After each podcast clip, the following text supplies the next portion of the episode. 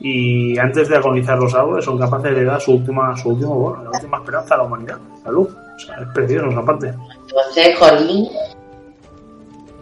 eh, de los hombres o según Guinness de cómo los elfos les gusta hacer amigos. O sea, si me dices que han visto un hornito rico, dices, me cago en la puta, ¿esto qué es? Pues bueno, un enano. Sí, exactamente. Vale. Haya, habitantes de Arda. En el capítulo de hoy, de a mano de Angélica Tuk y escoltada por los Rohirrim, Eoaz y Eoas, y como no, el nano Ginit y Gali la elfa, analizaremos los capítulos 11 y 12 del Cuenta sin Malirio. Seremos testigos del nacimiento del sol y la luna, y de cómo los elfos necesitan un manual de cómo hacer amigos. Si os gusta el contenido, agradecemos profundamente que nos apoyes con un like o un me gusta y que te suscribas para no perderte ninguno de los capítulos que vendrán. Coged vuestras pipas y sentaos a disfrutar. Hemos robado horas de nuestro sueño. Incendiamos las redes con nuestras locas teorías. Hemos pasado días hasta las trancas de Skuten hablando de Felurian. Nos expulsaron de nuestras casas por dar la matraca con el libro y no nos dejan entrar. Hemos pasado noches debatiendo teorías de las que otros no hablarían ni siquiera de día. Hemos clamado a los dioses, hemos debatido con mujeres y hemos tenido ocurrencias que hacen llorar de risa a los oyentes. Somos Recre de Guía. Quizás hayas oído hablar de nosotros. Recre de Guía, donde la locura tiene su razón de ser.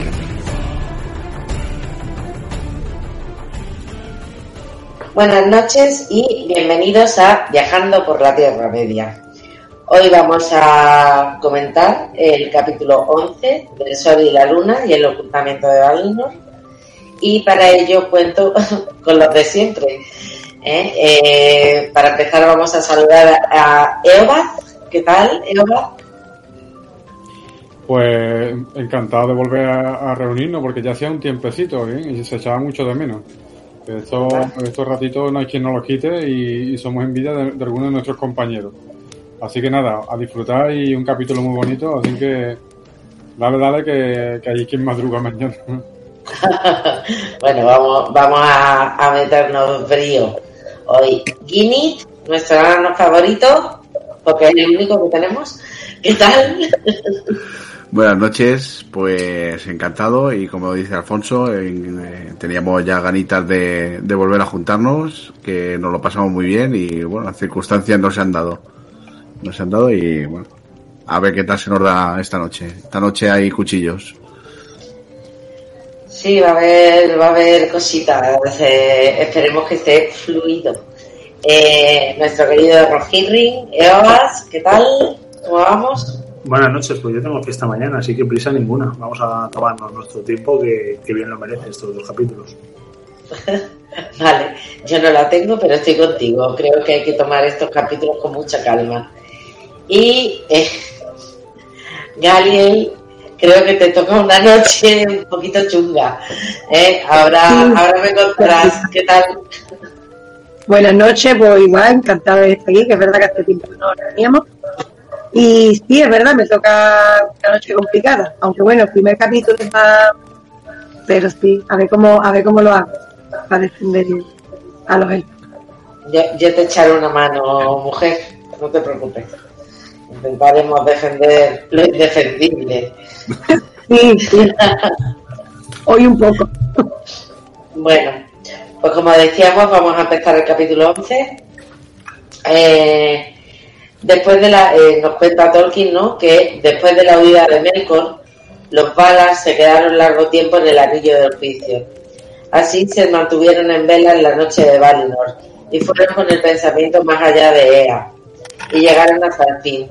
Y no lamentaron más la muerte de los árboles que la enajenación de Feanor y dijeron los Vanyar que vigilaban con los Valar que cuando los mensajeros comunicaron la respuesta de Feanor a los heraldos, Manwë lloró y agachó la cabeza.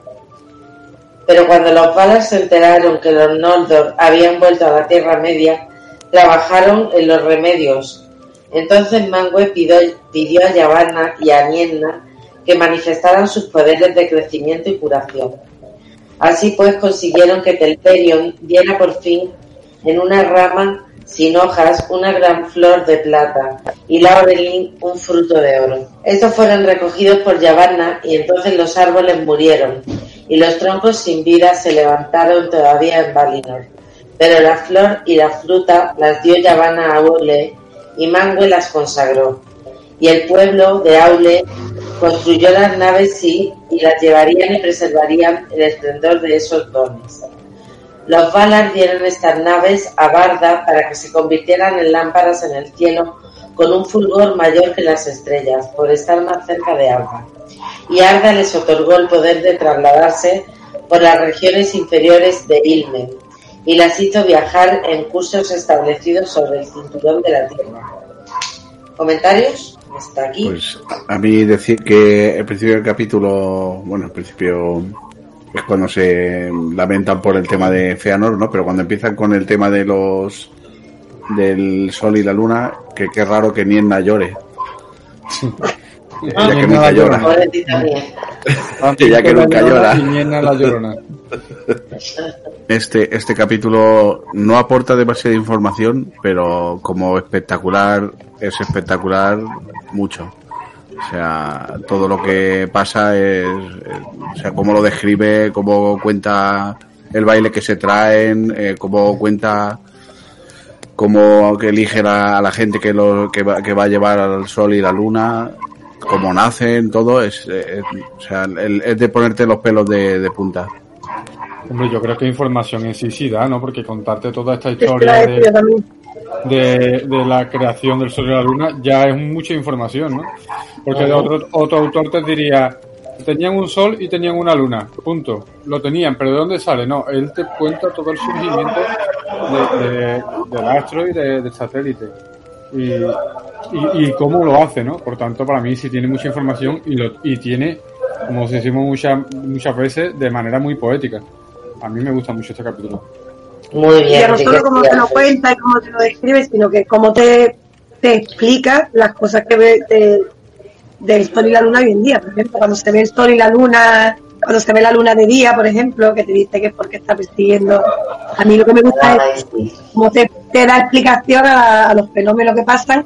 Lo justifica. de- claro, me mola A mí, me- a mí esta parte lo hemos comentado antes de empezar a grabar. Me ha parecido, yo creo que de las que llevamos en el libro, el es lo que más me ha gustado. Más me ha gustado por muchas cosas, pero estamos comentando cómo le, le, le otorga cierta, no sé si divinidad sería la palabra, pero sí cierta solemnidad a la creación de, de los astros y cómo les da esa forma de, de vida. O sea, cómo, cómo el sol y la luna, que al final es lo que, lo que ayuda a, evitar que la oscuridad se cierra sobre la Tierra Media, cómo son capaces de dar vida con algo que, que viene de los árboles. Y sobre todo lo que hemos comentado antes, me parece muy poético que en el último esfuerzo de intentar salvar a los árboles, estos den una flor y un fruto, y que esa flor y ese fruto sean los que, bueno, cuando están agonizando, cuando están agonizando, sean los que posteriormente dirán, y estos serán los que alumbrarán para la llegada del hombre. Es decir, por culpa del elfo y por culpa de los putos elfos, eh, se, ha, se, han perdido, se ha perdido algo, se ha perdido la luz porque no han querido ni dejar los submarinis, pues esa va a ser vuestra condena. Eh, Es decir, hemos hecho nuestro esfuerzo para salvar a los árboles, pero ese esfuerzo va a repercutir en que vamos a alumbrar la llegada de lo que realmente serán los, los dueños de, de Arda. O sea, le, le está, está marcando un poco el final de los elfos, de decir, bueno, todos los actos tienen consecuencias. Y, y esta es una, es una de ellas. Eh, Galiel, ¿quieres decir algo por alusiones? ¿Qué decir? Todavía no, voy a esperar un poquito más porque estamos en el, si no me he llegado todavía al otro capítulo, no sé qué voy a dejar para después, ni qué voy a decir. Vale. Tienes razón. Y no cómo mucho, ¿no? ¿para qué, para qué lo voy a intentar? Mira, te lo puedo decir de una forma más polite. I'm agree with you. Es que es que viendo mire el idioma de Tolkien. Sí, pero si me lo dice en inglés yo me quedo igual, ¿eh? El No. idioma de Tolkien, ¿cuál es? Si, si el, el, el profesor dominaba. El idioma de Tolkien eran 20, o sea que. Por eso. Ya sabes, puedes elegir entre finés, galés, inglés. Bueno, aquí sale mi, sale mi vena otra vez hater. ¿Os habéis fijado que dice los Valar estaban sentados cabizbajos y durante mucho tiempo y no necesitaron hablar porque podían comunicarse sin hablar y hacer cosas sin hablar? Pero están un poco, pues lo que hemos estado comentando todo el rato. Ha venido Melkor, la, la ha liado partísima y, y lo único que hacen es cabizbajos, como pensativos, pero son un poco descafeinados. Les falta un poco de. Eso, por ahí, ver, ahí. eh, Dice de los elfos, pero realmente aquí los balas son los que, a ver, podían hacer algo, ¿no? Pero están ahí. Me en plan, enfado y no respiro. a A, mí- ver, a mí me recuerda a, la a, a lo que hacen mis hijos pequeños. Ahora me enfado y no, y no respiro. Claro, es como así. Están como, me enfado, pero podían hacer algo, actuar, no sé, son balas, vamos a la- ver. vamos, va- vamos a ver, ¿qué es lo que querríais que hicieran los balas realmente? Pues crear luz. Pues ya han creado luz. Y de hecho van a crear el sol y la luna. que ¿Cuánto han tardado? No, es que no han ¿Cuánto tiempo nos han dejado en la oscuridad para crear el sol y la luna? Porque han estado mucho tiempo en la oscuridad. A lo mejor que para- Está claro, está claro que, que la que hace no es fácil. Está claro que Feanor la ha armado mucho, ¿vale? Porque la ha armado mucho. Eh, no solo Feanor, sino los que le siguen. Ha, ha hecho matanzas, ha dejado tirado a parte de su gente, ¿vale? La ha arma- pero por la, por el orgullo de, y la soberbia de unos pocos, no puedes castigar a todos los habitantes de la Tierra Media. O sea, no puedes dejar a los, a los a los no nacidos o A los los enanos, malos los torpes, que estaban ahí. lo- los malos torpes, los inútiles, los, los torpes, los zotes, ¿sabes? No puedes dejarlos abandonados en... Te has enfadado con una parte de los elfos, vale, pero no castigues al resto del mundo. Pero vamos a ver, es que yo no lo veo como un castigo, lo veo como. Vamos, están reflexionando qué es lo que tienen que hacer. ¿Eh? Y se, se han pegado un No, chasco muy grande con el tema de Fea, ¿no? Hija de mi vida, es- que, que tienes que hacer que darle al interruptor y que, vaya, que la luz. O sea, vamos a ver, habla con Endesa, que sois 12 balas, que, que- que al final. Sí. O sea, ya no solo la importancia de la luz, sino que cuando crea la, la luna y el sol, además te dice que, que sirve para proteger a las tierras de, de los habitantes oscuros de Melkor, de la oscuridad. Porque no se atrevían a salir de la oscuridad cuando, cuando lucía el sol. Es decir, pues que esa decisión es sencilla. Yo, a ver, es que parece veo una decisión sencilla, yo veo que mm, no, no es tan fácil todo como lo queremos plantear. ¿eh?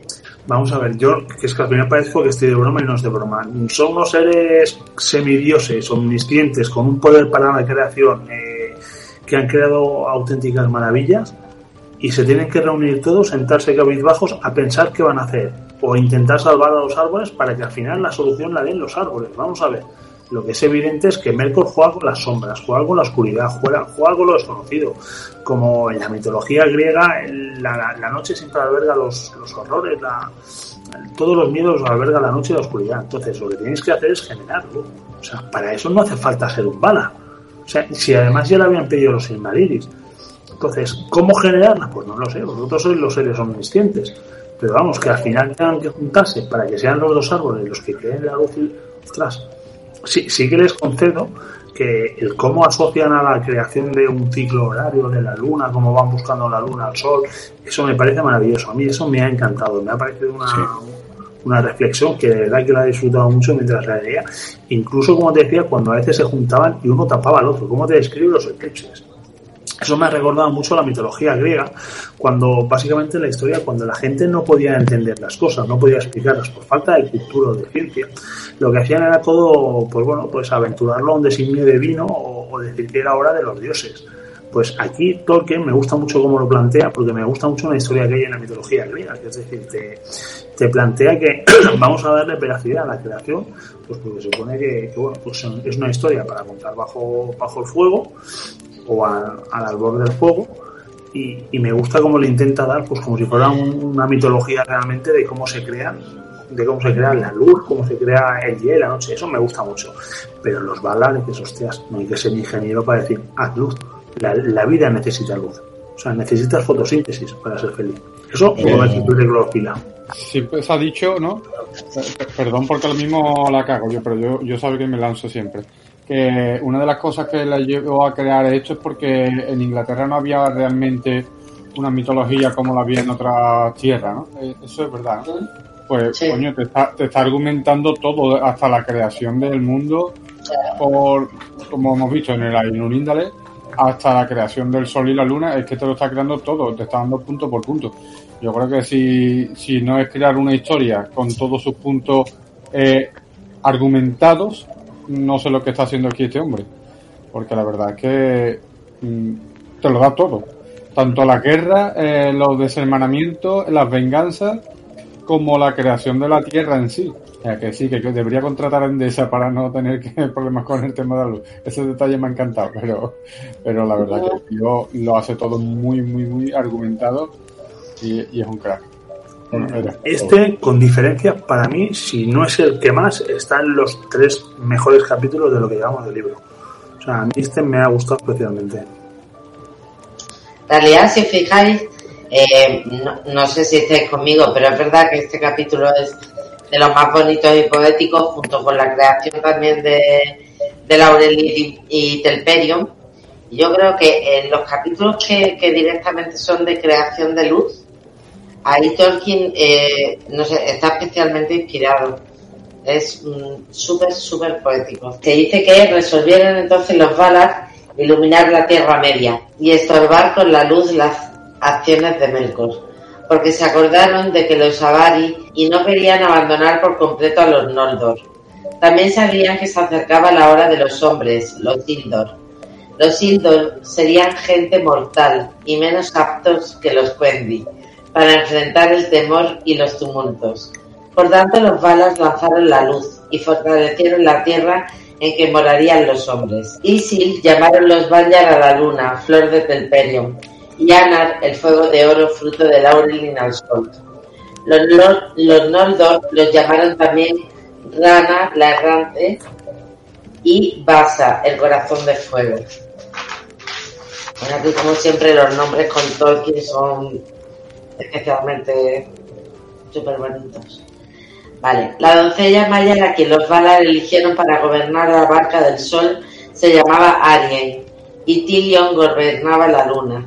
En los días de los árboles, Arien había cuidado las flores de oro en los jardines de Varna y las había regado con el rocío de laurel. Tilion era un cazador de las huestes de Orome y tenía un arco de plata. Tilion era un enamorado de la plata y rogó que se le encomendara para siempre la tarea de cuidar la última flor de plata.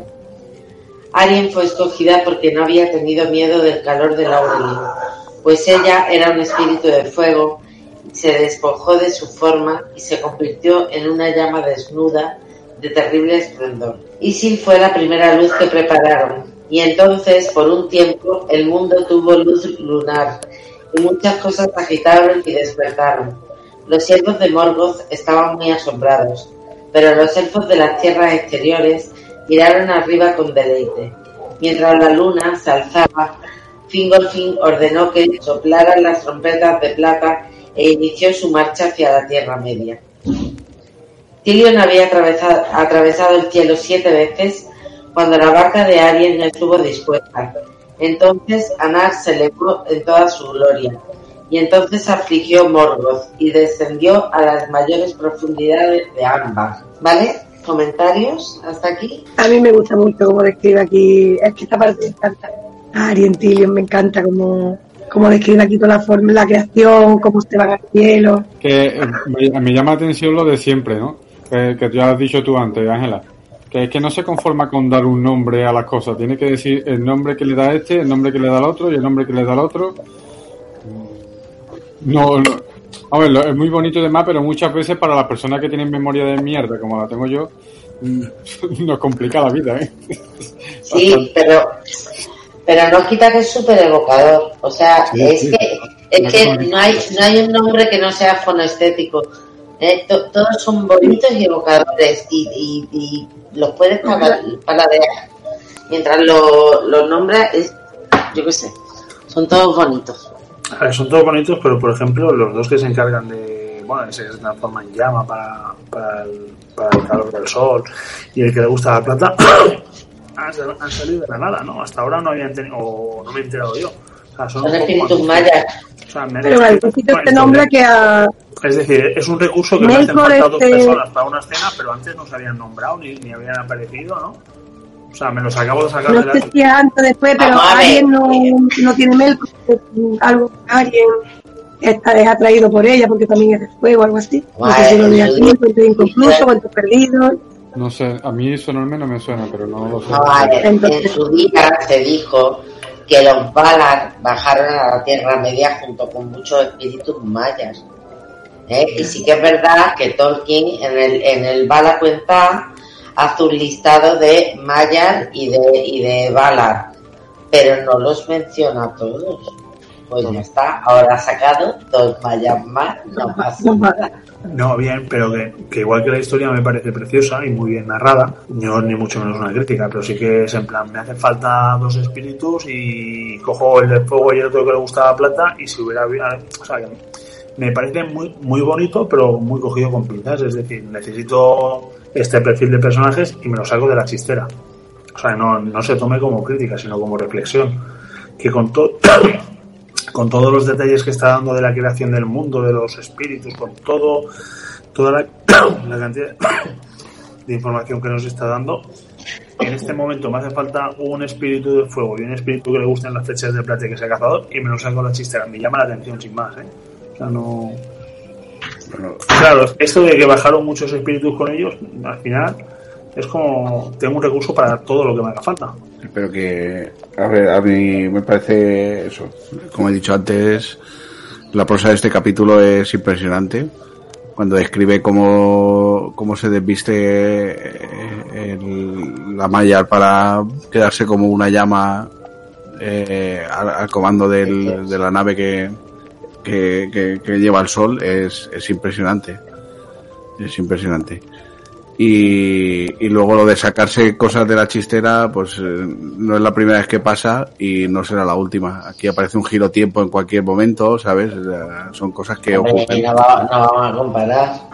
No, no, pero que quiere decir que, que te hace falta y esta licencia dentro de lo que cabe no altera demasiado el, el- la historia, ¿no? Eh, hay otras que sí, por ejemplo el giro tiempo, eh, cambiaría mucho la película, ¿no? Pero, pero, pero bueno, a mí no me molesta en absoluto el, el que aparezcan dos Mayar que no se habían nombrado antes o a lo mejor se habían nombrado de pasada o lo que es la historia en sí de, de la creación y de cómo aparece la luna y cómo los que estaban en su salsa en la oscuridad empiezan a decir, hostia, cuidado que estos han vuelto a hacer luz. A mí, a mí me- este capítulo me, me encanta. Sí. Además, es Yo lo, creo dice, que- la luz es lo que nos orienta. Yo es que no lo consideraría, por el tema, de, volvemos a lo de la licencia esta que, que decís que se toma, yo no lo veo así y digo por lo mismo que dice Ángela.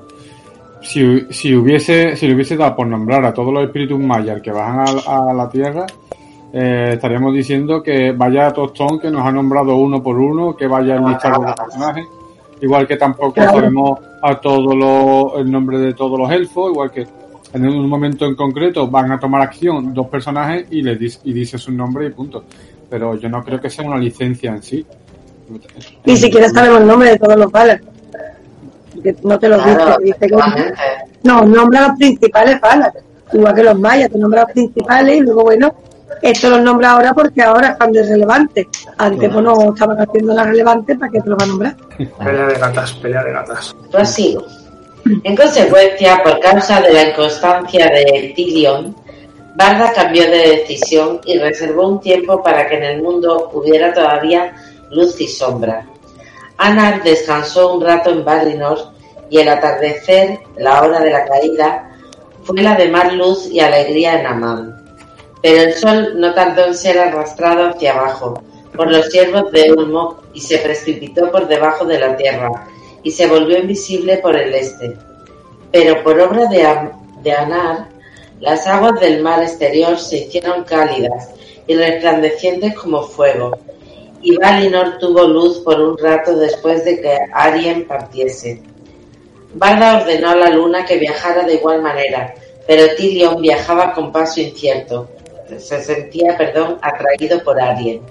de modo que con frecuencia puede vérseles juntos por sobre la tierra y acaece que a veces él se acerca tanto que su sombra rebana el brillo del sol y hay oscuridad en medio del día. Me parece precioso como, como nos habla de los eclipses. Sí, Es- me encanta. El atardecer, como te narra un atardecer y los eclipses. Sí, Me genial. Sí, sí. Genial. Y es complicado, ¿eh? Porque como, como narrar un atardecer, fíjate. Está, es tan bonito, es tan Sí. bonito, está tan currado que casi se le perdona lo del terraplanismo. Se le perdona todo. No, no, no. A Tolkien se le perdona todo. Yo la con la creación de los elfos. la- ah, la creación de los elfos es un fallo muy grande en el expediente. ¿eh? Eh, a mí me gusta. Bueno, bueno, bueno. No, no nos pueden criticar. Sin los en elfos este no habría grupo- historia. En este grupo. No habría No tendríamos Silmarillion. Sí. Exactamente, Claro. si los elfos no habría historia, tendríamos los árboles, los enanos y los hombres habríamos nacido y veníamos en paz sin elfos. A ver, los árboles no estarían, José, para empezar. sí, sí, sí, sí, sí. Sí, los elfos sí. Bueno, los enanos en paz con los hombres no sé yo tampoco, ¿eh? De hecho, los hombres con los hombres tampoco hubieran vivido en paz. ¿Cómo que no? Los hombres con hombres hay una página en internet que te digo yo que sí que están ahí. Que se llevan Como muy en la vida ¿no? misma, vamos. de los mejores, por no decir el mejor, me encanta. O sea, es cómo te narra la creación del sol, de la luna, cómo es capaz de narrarte en, con dos párrafos un atardecer. O sea, y, y cómo te describe, cómo justifica el que hay un eclipse. A mí esto me parece, vamos, me parece precioso. O sea, son fragmentos como estos, son fragmentos como estos, lo que te dan ganas, lo- sinceramente lo digo, los que te dan ganas, o sea, los que te dan fuerzas para seguir leyendo el Silmarillion. Porque es un libro complicado, o sea, vamos a ser sinceros, es un libro complicado, pero pequeñas joyitas que vas leyendo como estos son las que te dan fuerza y dices, bueno, venga, va, vamos a, vamos a tirar que solo por esto merece la pena. Son un ratico más, ¿no? Por, eso y por ver si hay escabechina de elfos. A ver si empiezan ya, que... A ver, yo estoy echando en falta un poquito de acción. Pero bueno, ya llegará. Sí, bueno, eh, es lo que dice José. Al final, el, el capítulo es eh, la, la prosa, el, el cómo justifica todo, el, Claro. le, le- le da un, una potencial al, al, al capítulo que es de los mejores, que- que- si no el que mejor que de los que hemos visto, de los mejores. Pero bien, es verdad que a mí me gusta cuando hay palos. Pero eh, esta es otra de las cosas buenas que tiene en verdad Tolkien, de que no te da un, un capítulo, o sea, un- una sucesión de capítulos de leña, leña, leña, leña, sino que te va intercalando este tipo de capítulos de, de cierta poesía, como estamos diciendo. Eso también Exacto. viene bien para bajar la tensión y para que no te termine aburriendo, ¿no? De siempre, si todos los días, por mucho que te guste espagueti, día, todos los días espagueti y termina hasta los huevos. Pues. Desde entonces los Valar contaron los días por la llegada y la partida de Ana, hasta el cambio del mundo. Pero Morgoth detectaba las nuevas luces y quedó por un tiempo confundido. Entonces atacó a Tilion enviando contra él espíritus de sombra y hubo lucha, pero Tilion resultó victorioso. Y Morgoth temía a Arien porque le faltaba poder, ya que mientras crecía en malignidad y daba al mal que él mismo concebía forma de engaños y criaturas, el poder pasaba a ellos y se dispersaba, y él estaba cada vez más encadenado a la tierra y ya no deseaba abandonar las fortalezas oscuras, pues no soportaba el resplandor de los ojos de Arien. Pero al ver a Tilion atacado y recordando Almaren, los Valar fortificaron de nuevo las tierras y levantaron los muros montañosos de las Pelori, y que alcanzaron una altura terrible, al este, norte y sur. Las laderas exteriores eran oscuras y lisas, sin asideros ni salientes, y descendían en profundos precipicios de piedra dura, y se alzaban como torres coronadas de hielo blanco. Se les sometió a vigilancia y no había paso que las atravesara salvo el Calaquirya. Pero en Calaquirya levantaron torres fortificadas y pusieron muchos centinelas, y en sus puertas acampó un ejército de modo que ni pájaro ni bestia, ni elfo, ni hombre podían romper esa alianza. También en esos tiempos se levantaron las islas encantadas, y estas islas se escondieron como una red por los mares sombríos, antes de llegar a Toleresea. Difícilmente, difícilmente puede pasar un barco entre ellas y el que pone un pie en estas islas queda atrapado y duerme hasta el cambio del mundo. Así el reino bendecido quedó cerrado a los Noldor y ningún mensajero llegó jamás, excepto uno, el más, el más poderoso marinero de los cantos. Eh, el escurecimiento de Valinor. Comentarios. Esta parte a mí me parece súper chula, como ya los balas y además responde una pregunta que te hice yo. Eh, ¿Cómo es posible que siendo un Valar venga luego un elfo y le meta caña o sea capaz de medirse con él? Que además como te digo, ¿cómo están los niveles de poder de la jerarquía? Y aquí no me acordaba y aquí te lo dice. Melkor realmente cuanto más ejército tiene, menos poder tiene. O sea, está delegando, por decirlo de alguna manera. Y cuanto más se extiende su sombra, menos Valar es. Más terrenal, más, más unido a la tierra y menos Dios o menos o menos ente es. Por eso luego pasa lo que pasa. Efectivamente. Sí, bueno, y también hay que tener en cuenta que en esta época es justo después de haberse peleado con un Golian y de haber tirado de los de los de los Balrogs para salvarle el culo y o sea que debe estar debilitado ya de por sí. Aparte de, aparte, de, porque ha gastado ha gastado energía en crear en crear súbditos, en, hacer un ejército, en al final. A ver, es que eso si no te pregunten a Alfonso, Alfonso tiene tres súbditos y está agotado, tiene tres hijas y eso consume mucho. No, Alfonso eh. donde lo veis era un semidios griego, un torso, un pectoral, un pedazo y ahora ya está bueno, pero no es lo que era. Eh, creo que el súbdito siempre está bueno. El, el súbdito soy yo. ¿Creéis que le influye a Melkor el, el, el eh, ¿Creéis que le influye a Melkor la, la tenencia de los Simarils?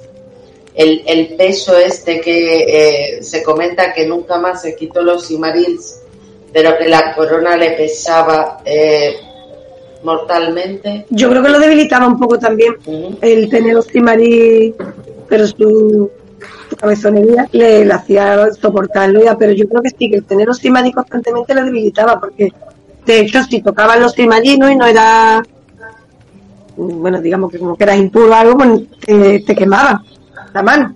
Entonces, yo pienso que sí, que tener los timadicos constantemente en la corona, evidentemente no lo hizo también, los súbditos, como hemos dicho, el, toda la destrucción que creaba, porque destruir las cosas que creaban los otros también le, le restaba, dejaba ahí parte de su poder. Sí, pero aquí te, especifica muy claro que es, o sea, que, cada vez está más unido a la tierra y cuanto más ejército tiene, más súbditos, más delegaba su poder en ellos. Mm. Esto es, bueno, lo que habíamos comentado, los niveles de poder. ¿Cómo es posible que un, un elfo, un puto elfo, llegue a medirse con un espíritu de, de, de esa envergadura, que era más poderoso en principio? Y aquí ya vas, vas atisbando que realmente no está en el cenit de su poder, está bastante desmejorado. al final llevarlos en Madrid pues es un poco como esos tejanos que nunca tiran. Ya no pues, que sí que me entran, que sí que me entran y no te entran. un poco. Estás ahí. Vaya pero. De cuando era joven. Pero... pero lo guardas con la esperanza de que algún día, pues, a un maricondo, porque ya te digo yo que...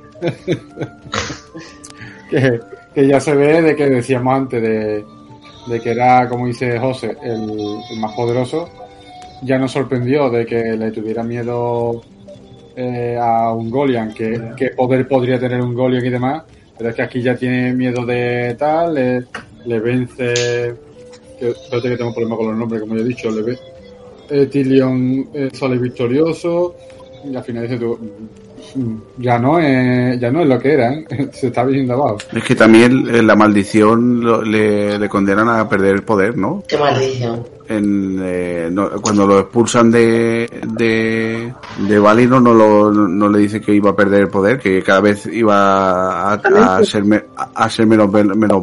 Pero no lo expulsan. Cuando, cuando, bueno, cuando le, cuando le dice que ya no es un Valar, que lo, lo es Mandos, que lo hace, no recuerdo que no, recuerdo bien las palabras pero sea, es que, ya no, no se cuenta entre los balas. que no que ya no era un bala ni era un igual y que cada vez iba a tener menos poder. Pero al final el que esté entre los balas es un título más conmemorativo como el emérito ya no es de la casa real pero al final es un espíritu bala. no, está, entiendo yo que ya no cuenta entre los balas es que ya no a ver exactamente te hemos borrado el grupo de WhatsApp, pero sigue teniendo. WhatsApp, pero y Pues tiene eh, en, en- creo que es en el capítulo anterior que dice que que cada vez parecía menos un Valar que Sí, ya no eso podía quitarse corrompiendo, ¿no? Eso es claro la- que, que ya no puede quitarse la ropa que no o sea está cada vez más más debilitado y luego y luego lo que comentaba antes eh, los Valar eh, son niños de 6 años ahora ahora me enfado y me encierro en mi habitación y no y no podéis jugar con mis juguetes Y me levanté una muralla de, de cojina alrededor y nadie pasó. Y no te junto y ya no eres mi amigo, ya no eres un Y ya-. Claro. ya no eres mi Claro. amigo sí De verdad, mm, no, no, no entiendo vuestra forma de analizar las cosas. No, mira, la cosa es muy sencilla. ¿Cómo puede ser que alguien tan poderoso, o que 12 o 11 seres tan poderosos, no sean capaces de, controlar la situación de una manera mucho más rápida? O sea, objetivamente hablando, a ver, a nivel narrativo es muy bonito como lo narra y, obviamente necesitas que haya, pues, pues marcar los tiempos y poner a un malo muy malo y que los otros... Pero, siendo sinceros, vamos a ver. Al final, vuel- vuelvo a lo que dice siempre José, ¿no? De que eh, hasta que no la está liando del todo Melkor, no, no vienen a actuar los, los demás. Este margen también, esto sí podría ser una licencia que se toma eh, Tolkien, porque si, si el resto de Valar están en una lucha constante contra Melkor y Melkor no puede hacer nada, aquí tampoco hay un, digamos, como un enemigo, un, un malo, digamos, del cuento que, que, que justifique la obra, ¿no? Entonces sí es verdad de que le dan un poquito de margen lo- el resto de Valar, como diciendo, venga, nosotros vamos a estar aquí de fiesta y tú peleándola que ya iremos a atacarte. Pero esa permisividad no es muy coherente. Ahí sí es verdad que yo sí le veo un poquito de incoherencia. Ahí falta un poquito de intensidad del resto de los Valar, es decir, escúchame, mm, no recuerdo las edades, dos edades, cuatro edades que has estado encerrado no, no son suficientes. Habría que encerrarte todas las edades de- del mundo. Tres edades. Venga, pues he dicho dos y cuatro y al final eran tres. Vale, pero sí. Bueno, no sé. eh, conclusiones del capítulo 11. A mí lo que no me ha quedado muy claro, lo de las islas, que es para que no puedan volver a... ¿No? Las Para que nadie más entre a la, claro, al Para real. que nunca más nadie entre en Valinor. Vale, que los barcos no pueden girar en la Tierra Media. No, No, pues. bueno, que no puedan ir a Balina. no porque si, eh, si la tierra es plana se caen A ver. o sea, de llegar al borde se caen Al final se dice, pues efectivamente eso, que es un aislamiento que hacen ellos para, eh, para que nadie llegue a Valinor, pero también para que nadie salga de Valinor, ¿no? Lo que pasa es que aquí dicen, bueno, sería hacer spoiler lo que iba a decir. Eso nos deja un poco a, a las criaturas al libre designio. Es decir, el libre albedrío que... que, que- Claro, es que al final, Es un poco decir, bueno, eh, hemos estado aquí, hemos hecho la creación, hemos hecho lo que hemos podido y la cosa no cuadra, la cosa no cuadra, os buscáis la vida, ¿no? El libre albedrío, es decir, a partir de aquí ya vosotros sois los que tenéis que... Porque a partir de entonces Pero no es libre albedrío porque hay una parte que no les dejan. Al reino bendecido también en parte es la Tierra Media porque no tienen derecho los elfos, por ejemplo, ahí allí. los elfos no tendrían que tener derecho ni a existir. Estamos por ahí. Bueno, bueno, bueno. lo compro lo compro bueno, vamos a ver, qué Pero a barbaridad. repetir, sin los elfos no estaríamos aquí comentando sin marido. No habría historia. Efectivamente. Aquí no Nada habría... más que decir. Oye, que, hay más libros que... No habría momentazos, no habría ¿Qué? batallas éticas, no. Que- que si, no hubiera este- si no existiera este libro, comentaríamos otro, básicamente. Bueno, sí, vale, comentar, sí. Aquí estaríamos, pero no estaríamos hablando de Silmarillion. Ni de los momentazos del Silmarillion, ni las batallas épicas, ni nada. Es como el que salió de, de presidente de Endesa o así. Si los españoles pagan más luz que hace tres años, es porque son tontos. Si lo pagan, no quieren hacer más árboles que den luces, es porque no quieren. Es que vamos a ver. Que no es porque no quieren, es que la... Ay, mí, No, pueden, como crear, no lo podía hacer más no pueden. Hay una obra de arte que tú puedes hacer una vez en la vida. Igual que el Feano solo podía hacerlo Simarils una vez y no pudo volverlo a repetir. los Teleris solo podían hacer los barcos una vez y no la podían repetir. Yavanna solo pudo hacer los árboles una vez y no lo podía volver a repetir. Y demasiado que de ahí salió el sol y la luna. Pues hazme un arbusto, no me hagas un árbol, no haces un arbusto, una maceta. Haz una linterna, haz una linterna, un faro. Ah, el faro de Alejandría, pues. Quiero las lámparas y Mercor se las cargó. Os lo la revolución industrial y hacen montaje en cadena y, y mejorarían un poquito. No, lo de, la- lo de las lámparas, eh, eso, a ver, eso es precioso, el fruto y la flor, porque eso sí que lo he dicho que me ha encantado, como aún unen todos sus esfuerzos para, para intentar revivir y antes de agonizar los árboles son capaces de dar su última, su último, bueno, la última esperanza a la humanidad, la luz. O sea, es precioso esa parte. Entonces, Jolín, Lo que sí es bonito es- en este aspecto, ¿no? Es cuando dice que, estamos diciendo de que no pueden repetir de este tema, ¿no? Pero le dicen, los Valar entraron a los nordos tal cual y dice, Mango le pidió a Yavanna y a Nienna que manifestaran todos sus poderes de crecimiento y curación. Es decir, eh, no podéis repetirlo, pero dar todo lo que tenéis para volver a crear una obra sin importante y es donde crearon el Sol y la Luna. Al final no pueden repetir una obra tal, pero sí crearon con todo lo que les quedaba eh, una obra importante. Y ahora, y ahora J diría que el que no llora no mama. Tiene que soltar a, a Nienda la llorona. sí. Sí, sí. Está claro que, que ya no vamos a... Muy bien, pues ya está. Si queréis, podemos hacer un pequeño descansito antes de proseguir con el capítulo 12 de los hombres. Y nada, en un ratito volvemos.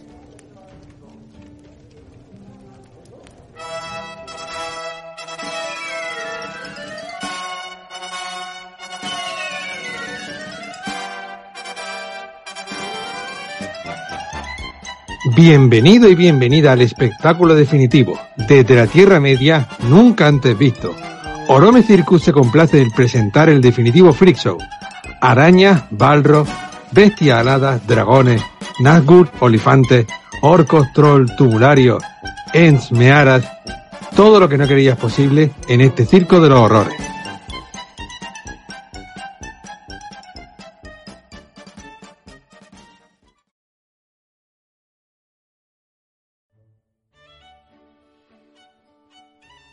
Llevas tiempo dándole vueltas, pensando en esas colinas lejanas al puente de Brandivino. Anhelas la tranquilidad de ese pueblo de postal. Sueñas con volver a disfrutar del aire libre y sentir el sol en tu piel. Con salir, con caminar de las colinas lejanas a las colinas de Skari. Rojo será el día hasta nacer del sol. Fiesta, tradición y gastronomía te esperan. Nunca dejes de soñar. La comarca, paraíso infinito. ¡Oli! Medio, pe- medio personas, las cosas. Bueno, Los segundos. indefendible. Bueno, pues ya estamos de vuelta. Eh, vamos a proseguir con el capítulo 12 eh, de los hombres, o según Guinness, de cómo los elfos les gusta hacer amigos. Eh, y nada, lo que nos va narrando Tolkien es que los Valar estaban ahora en paz tras sus montañas y habiendo dado a luz eh, a la Tierra Media. La desatendieron por mucho tiempo y el señorío de Morgoth no era discutido. Quien más tenía en cuenta a los exiliados era Ulmo, que recogía nuevas desde todas las aguas. En adelante el tiempo se contó en años del sol, más breve que los años de los árboles. En ese tiempo el aire de la Tierra Media se espesó con el aliento del crecimiento y la mortalidad, y el envejecimiento, y el cambio de las cosas que se apresuró en exceso. Los Eldar se incrementaron, y Beleriand lució verde y hermosa. Cuando por primera vez se elevó el sol, los hijos menores de Ilúvatar desperta- despertaron perdón, en Ildorien, las regiones orientales de la Tierra Media. El primer sol se elevó en el oeste y los ojos de los hombres se abrieron hacia allí. Los Eldar llamaron a los Atani el segundo pueblo, también Ildor, los seguidores. Y también los llamaron con otros nombres. Aparonar, los nacidos después, Engwar, los enfermizos, y Firimar, los mortales, y además los llamaron los usurpadores, los forasteros, los inescrutables, los malditos, los de mano torpe, los temerosos de la noche y los hijos del sol. ¿Algún comentario al respecto? A ver, a ver, a ver. Resumen. Un momento, A ver, va a empezar Galiel. Antes de A que ver. empecéis. En verdad no, no es nada malo, están diciendo los enfermizos, porque se ponían enfermos. A ver, eh, son descripciones de, de cualidades que tenían enfermizos, porque se ponían enfermos. Los de la mano torpe, hombre, porque a lo mejor que eran un poquito más torpes que los elfos. Vamos a reconocerlo, que eran. Vamos a verlo. Era un poquito más torpe. de- aquí está Los mortales, eran mortales, ¿no? Tú eres de Lo Cádiz. único, lo, Tú eres de Cádiz. Ahí te está demostrando que el que tiene mucha cabeza, el cabeza. El que es un poquito cojo, el cojo. eh, eh, el que tiene un poquito más de oreja, el y oreja. le dice con cariño, y dice con mucho Ha cariño. salido tu punto de Cádiz, vamos, total. Bueno, vamos a Claro, ver. pero que por eso- es que los bares eran de Cádiz también, es que no, no, los eran gaditanos. Hombre, Yo no soy de Cádiz, yo no soy de Cádiz y reconozco que tiene más razón que un santo Galiel. ¿eh? No se está diciendo nada que no sea cierto. Hostia, los enfermizos, Los enfer- Vale, no soy. Los comparado con un elfo, los soy malos enfermito. torpes. Claro, es Los que eran más torpes, los elfos mortales, eran mortales. pero escúchame. Lo de los malditos sí que no lo puedo defender, Galiel. No, ni los de los malditos, no, los malditos no, y los usurpadores, bueno. Y los usurpadores. sí. Pero Sí. eso es cierto, pero tú puedes porque ser los él, pero los, los malditos ahí, bueno. Porque yo estoy segura de que mis hermanos mayores me llaman a mí la usurpadora. Porque vine de Claro, es verdad. ¿eh? Eso, y, Y y es viene cierto, no. Y yo no me ofendo. Pero esto es, eso no es diplomático. Tú, tú, tú no puedes ir nombrando ahí todas las cualidades. Pero es que con, lo- con los enanos hicieron lo mismo, o sea, Eso Pero vamos a ver, el diplomático. A ver, Alfonso, diplomático es una forma de decir hipócrita. Vamos a ver, los elfos son muy claros. ¿eh? Igual que cuando nacieron los enanos y no sabían qué eran esas cosas y los cazaban como animales. ¿Tú te porque acuerdas los la- hombres cuando hacen pinchaban igual. con palo la mierda? Me imagino los elfos haciendo así a los enanos. ¿Esto qué es? no, pero escúchame, escúchame. Oli, soy un enano. Hola, hijo de Pero Pepi. diciendo, ¿esto qué coño? ¿A, a qué? O sea, ¿a santo de qué? A ver, imagínate, es así, que no lo estás viendo desde la buena perspectiva. Tú imagínate un elfo, todo esbelto, todo, todo etéreo, y de repente se encuentra una cosita bajita, pelúa, ahí, a chaparrar, o no sabía que era aquello, No me gusta. A gusto los colores. O pero no es sea, culpa del elfo. Esos estirados de orejas picudas diciendo- no le gustan a nadie. Me estás diciendo que con todas las criaturas que moraban en la Tierra Media te sorprende que es algo un enano. Que es un, a- algo humanoide más peludo, pero con, con extremidades y. Pues no se lo esperaban porque no eran animales, pero tampoco eran eh, lo que ellos pensaban que era... mm, O sea, si me dices que han visto un ornitorrinco, es que me cago en la puta, ¿esto qué es? Pues bueno, un enano. Sí, exactamente. vale. Pero escúchame, eso en un entorno laboral mandarían a los elfos a, a hacer un curso de reciclaje. Bueno, en un entorno laboral de hoy en día siglo XXI, en el siglo XIX, pues se digo Los ofendiditos, ya estamos con los los ofendiditos. ofendiditos. Bueno, los curso de reciclaje. De cómo tratar a tus compañeros. Es que son unos faltones desde el primer momento. A ver, no son faltones, están diciendo una realidad, los temerosos de la noche. Pues A ver. seguro que los hombres eran temerosos de la noche. Pero Y yo no- tío segundón. Yo no veo que sea hipócrita el callarte ciertas cosas. Eh, Es que No. falta, toma, te la suelto. Mm, Yo que sé, te ponte de mano izquierda, como se suele decir, ¿no? No es necesario. Bueno, son- pues. Entonces es que a partir del momento en el que ni los balas van a ver a los hombres, dicen, va, estos déjalos.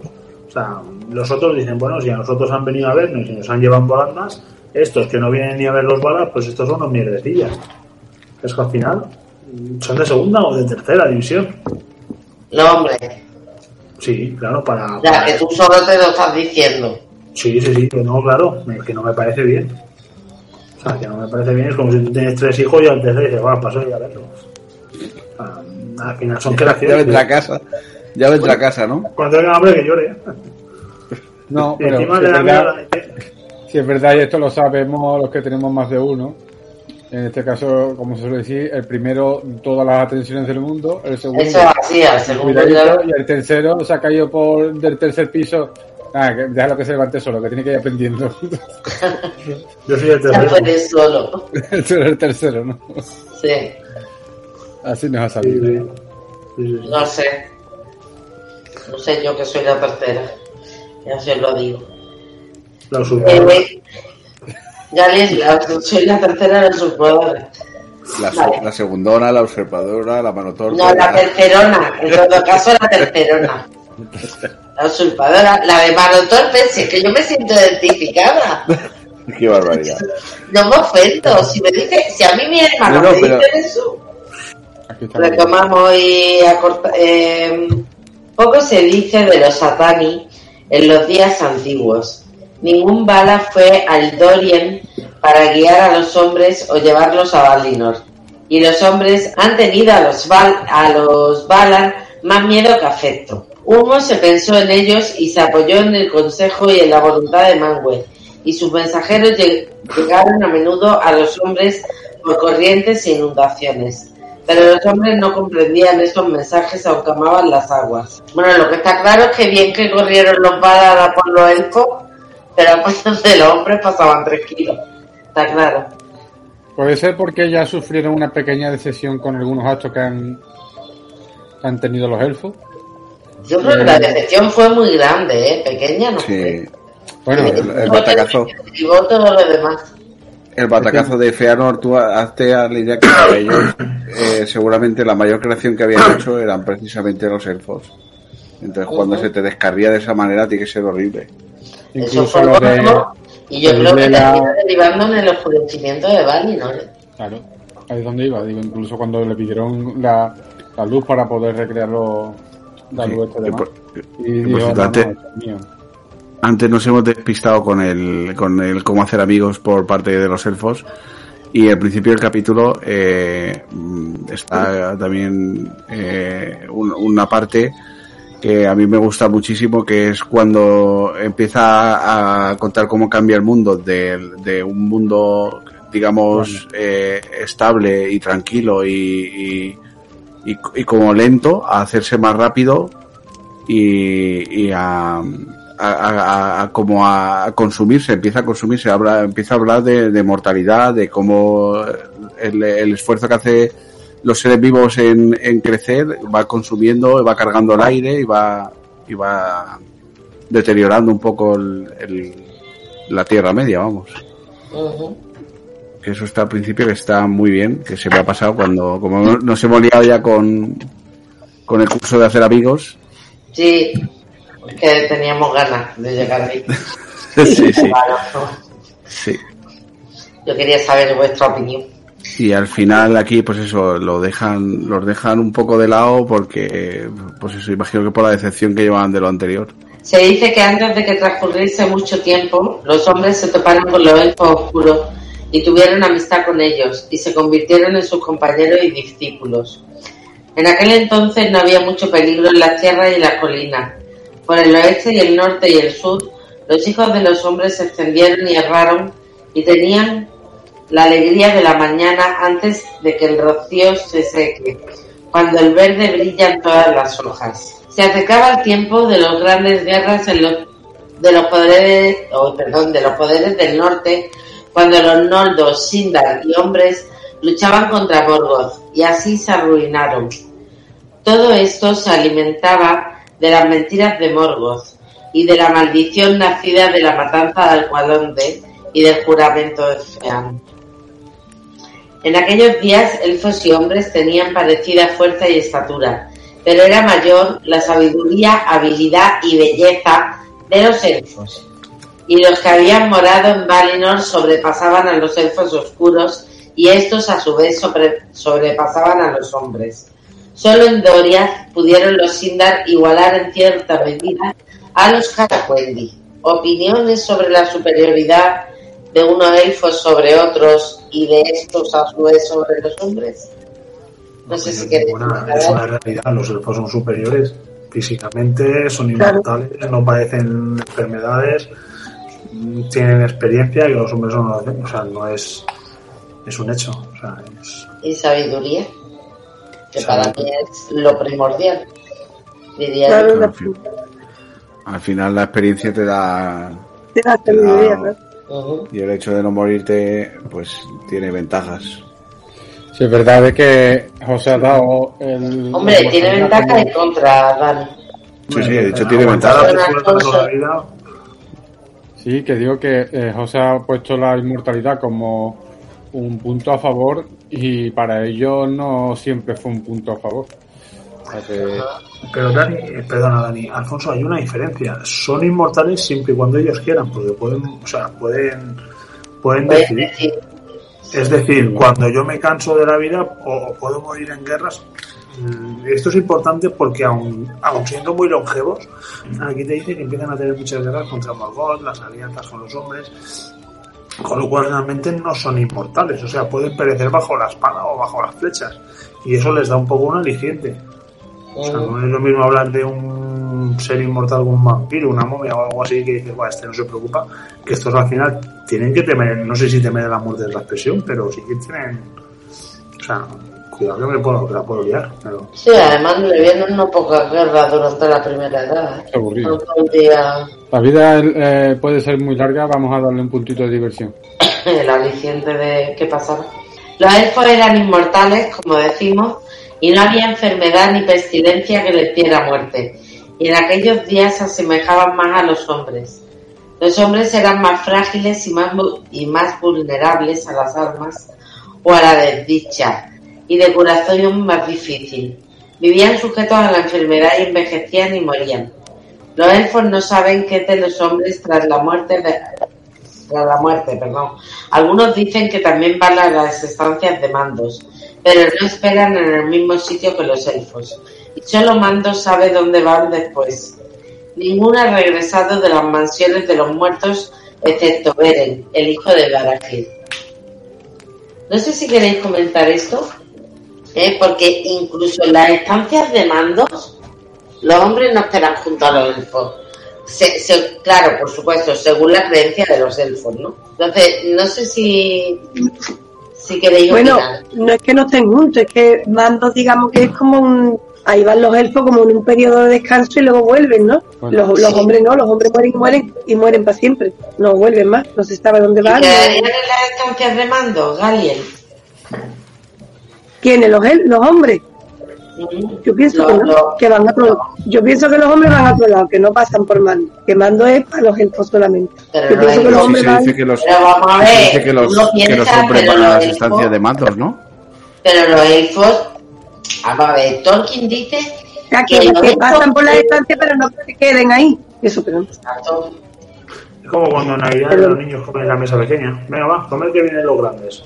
Es un poco lo mismo. Ya, pero rapidito que a lo mejor pasan para hacer como una criba, tú vas allá, No, acá. saben, de hecho no, dice que no lo saben qué pasa con los hombres. Claro, que eso es lo Claro. que dice. Pues yo pienso que realmente ellos van como a otro sitio que no, que no, distinto. Por ahí pasan, pero como de, de pasada. Pa- pasado al fondo con los enanos. Claro, y, pasando para allá. Con los bichos esos de la barba. Veis allí esto, al fondo allí es como a, la El, derecha. purga- el purgatorio. Bueno, No, jefa, pero- si no lo comparte... Bueno, del ¿a qué? cristianismo, No vamos, aparte, no. ¿quién le dice la, la gilipollas ni a la cara? Como No, oye, a ver, que, mm, oye, perfecto, cada uno tiene su No, digo por la defensa que ha hecho antes de los elfos. No, no, ellos son así, no, lo que hay que hacer es no ser hipócrita, no sé cuánto, pues. A mí me parece muy bien, los elfos son coherentes todo el rato. Piensa que los demás son inferiores, pues son inferiores. Habría que ver la cara de habría que ver la cara de los elfos cuando vienen los primeros hobbits. También te lo digo.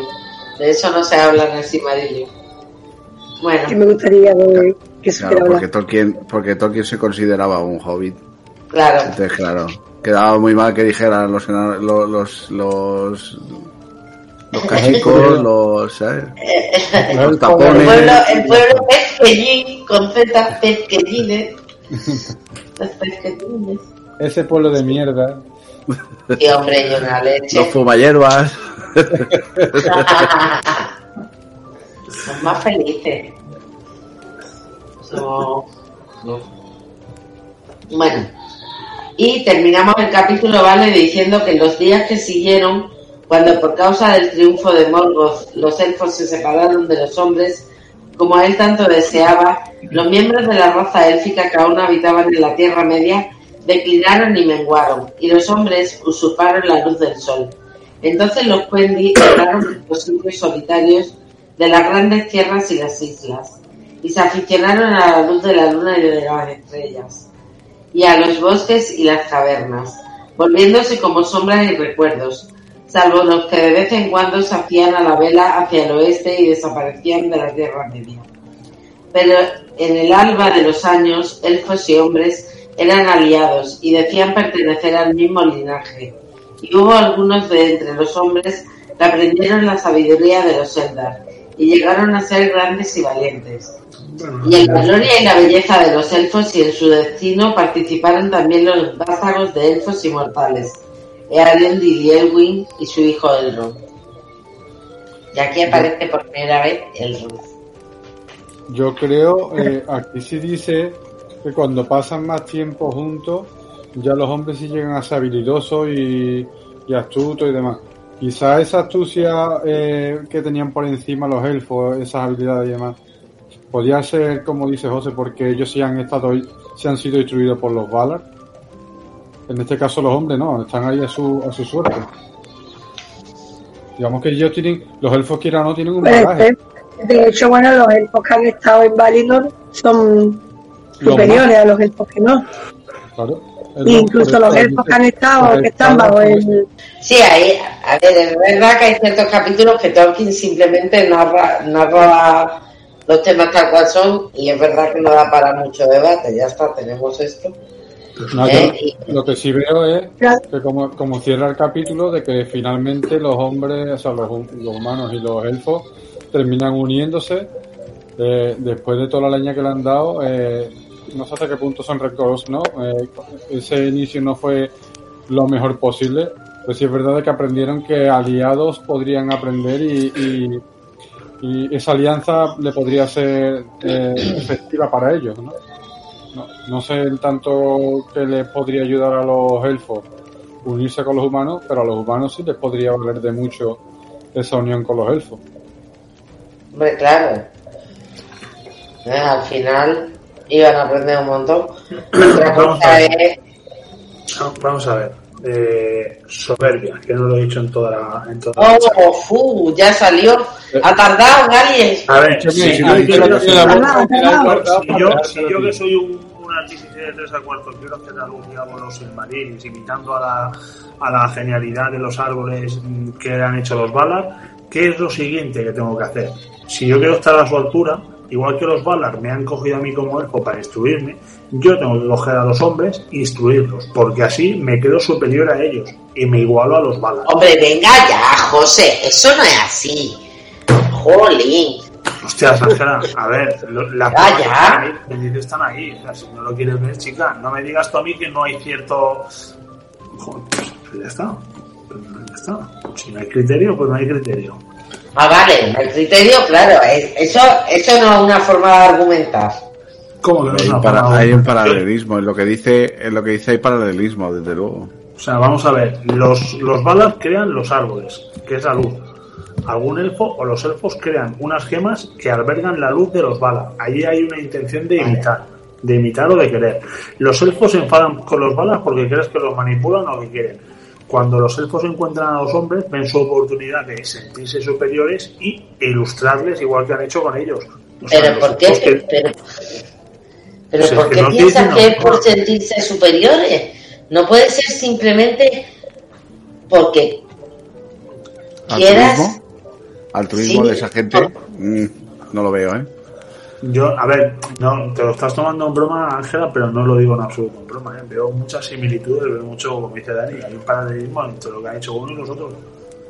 Que luego dicen, va, seis iguales, eh, pero en principio lo que dicen es, pues mira, vamos a enseñar a esto. Dame la patita humano, dame la patita humano, ay, la patita. No, y, y no, y no solo eso, es que llaman, llaman a los, a los humanos segundones directamente. O sea, los segundones, ¿sabes? Ya, ya Es le están marcando bien, le están marcando bien claro quién es el que manda, ¿sabes? Vale que tiene argumentos para, para sentirse mejor- mejores que los que los humanos, por lo que hemos hablado, porque por la inmortalidad, porque no enferman, porque tienen más experiencia, más conocimiento, vale, sí. Pero pero hostia, o sea, yo cuando te- yo cuando tenía a mi hermana pequeña intentaba guiarla para que no se pegara hostias, no para no para adoctrinar, ¿no? Bueno, Bueno, esto es como mucho adelantar. ¿eh? Luego veremos ya la relación que van a ir gestando los elfos con los hombres y ya podremos debatir un poco más. ¿eh? Lo que pasa que es verdad que aquí si no se utiliza la palabra soberbia ya nadie se queda tranquilo. Yo En lo había fin, empezado hace rato. Nada, señores, nos vamos a, a ir porque ya los elfos son longevos, pero no resisten al sueño. Así que nada, aquí lo vamos a dejar. eh, próximo capítulo, pues, evidentemente, el 13 del regreso de los Noldor. Eh, nada, un, un placer, Eva. Hasta Muchas pronto. Gracias de nuevo por estar este ratito con vosotros, que, que yo de verdad lo vuelvo a insistir, que yo lo echaba mucho de menos y que a cara los vez suya. nos está costando más trabajo coincidir. Sí, últimamente nos está costando cuadrar. Pues nada, hasta pronto, Eoas. Os quiero. Hasta más ver. A ti, Galiel. A ti no. Namarie. Pero no te quiero. Una Mariel, hasta pronto. Espero que sea pronto. Y por último, Vinit. Aunque no más importante. Nada, eh, un placer, eh, dos capítulos muy bonitos y que han dado para echar unas risas, que es de lo que se trata al final. Puede gracias. ser que, que la próxima nos juntemos antes. Pues nada, esperemos que sí, que podamos cuadrar más fácilmente la próxima vez. Pues nada, os deseo una muy buena noche, ¿vale? Saluditos, Realmente. hobbits. Hasta ahora, hasta pronto. Adiós.